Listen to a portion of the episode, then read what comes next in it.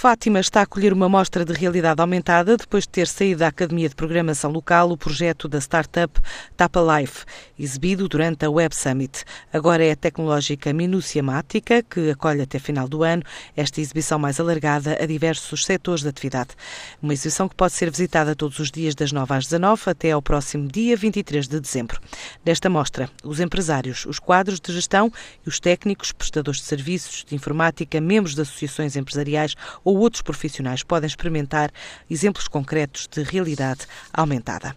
Em comunicado enviado à ICEP, Adianta-se que esta mostra vai incluir exemplos para restaurantes, hotéis, hospitais, lojas, museus, escolas e escritórios que vão permitir uma aplicação imediata ou a sugestão de novas aplicações adaptadas às particularidades de cada negócio.